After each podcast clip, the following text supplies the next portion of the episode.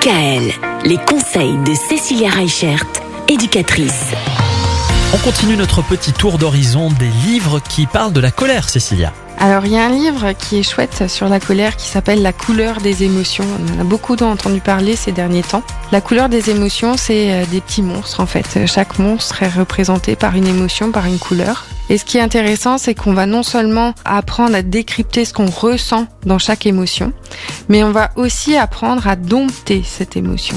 Donc c'est ça qui, qui, va être intéressant et il y a plein de petits jeux qui découlent de ce livre autour des émotions. Il y a aussi euh, un livre qui est très intéressant qui s'appelle Plus fort que la colère. C'est dans la collection Lily Colette. Ce qui est chouette, c'est que c'est hyper accessible pour les enfants. Ils peuvent le lire tout seuls.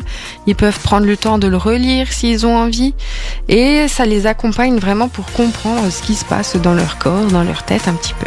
On parlait un petit peu en off aussi euh, de certains films ou dessins animés. C'est vrai que vice versa, ce genre de choses, c'est effectivement des choses qui sont plus pour les primaires pour apprendre à comprendre et à aussi euh, dompter les émotions. Eh oui. Parce qu'aujourd'hui, ce qui est le plus compliqué pour les enfants, c'est d'arriver à les dompter pour arriver à expliquer leurs besoins. Oui, parfois c'est compliqué même pour les adultes d'ailleurs.